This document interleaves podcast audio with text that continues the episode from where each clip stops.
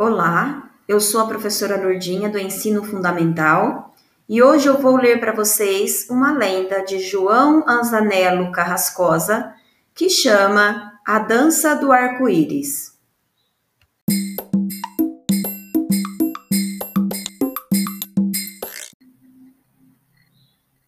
Há muito e muito tempo vivia sobre uma planície de nuvens uma tribo muito feliz. Como não havia solo para plantar, só um emaranhado de fios branquinhos e fofos como algodão doce, as pessoas se alimentavam da carne de aves abatidas com flechas, que faziam amarrando em feixe uma porção dos fios que formavam o chão. De vez em quando, o chão dava uma sacudidelas. A planície inteira corcoveava e diminuía de tamanho como se alguém abocanhasse parte dela.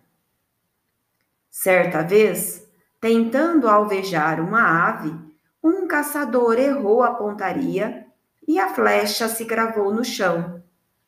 Ao arrancá-la, ele viu que se abria uma fenda, através da qual pôde ver que lá embaixo havia outro mundo. Espantado, o caçador tampou o buraco e foi embora. Não contou sua descoberta a ninguém. Na manhã seguinte, voltou ao local da passagem, trançou uma longa corda com os fios do chão e desceu até o outro mundo. Foi parar no meio de uma aldeia, onde uma linda índia lhe deu as boas-vindas.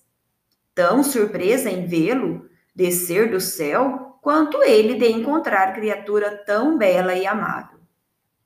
Conversaram longo tempo, e o caçador soube que a região onde ele vivia era conhecida por ela e seu povo como o mundo das nuvens, formado pelas águas que evaporavam dos rios, lagos e oceanos da terra.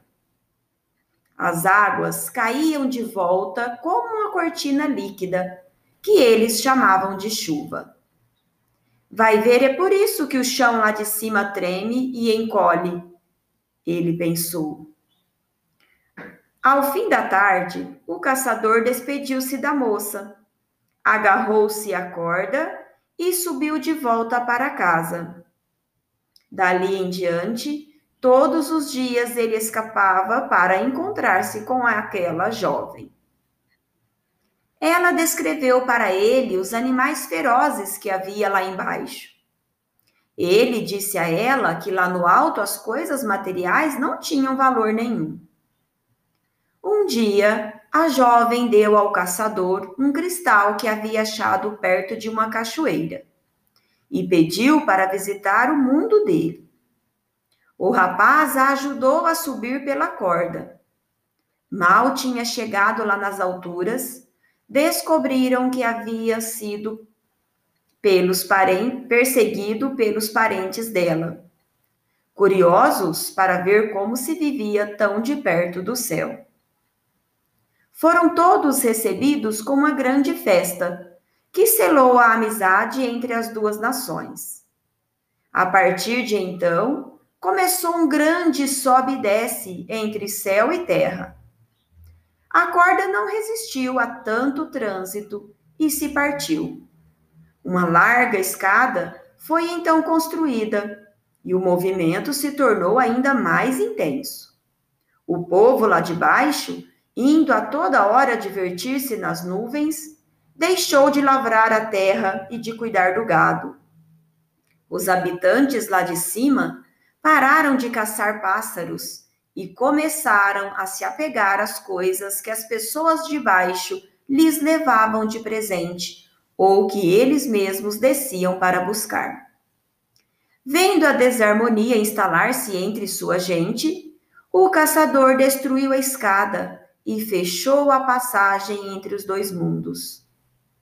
Aos poucos, as coisas foram voltando ao normal, tanto na terra como nas nuvens. Mas a jovem índia, que ficara lá em cima com seu amado, tinha saudade de sua família e de seu mundo, sem poder vê-los.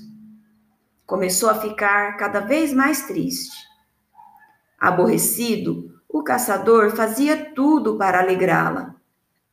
Só não concordava em reabrir a comunicação entre os dois mundos. O sobe e desce recomeçaria, e a sobrevivência de todos estaria novamente ameaçada. Certa tarde, o caçador brincava com o cristal que ganhara da mulher.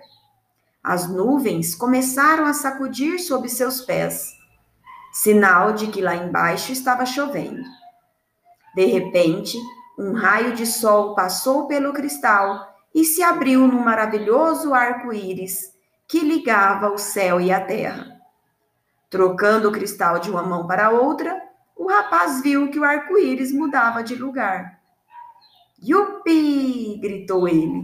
Descobri a solução para meus problemas. Daquele dia em diante, quando aparecia o sol depois da chuva, sua jovem mulher escorregava pelo arco-íris abaixo e ia matar a saudade de sua gente. Se alguém lá de baixo se metia a querer visitar o mundo das nuvens, o caçador mudava a posição do cristal e o arco-íris saltava para outro lado. Até hoje, ele só permite a subida de sua amada, que sempre volta feliz para seus braços.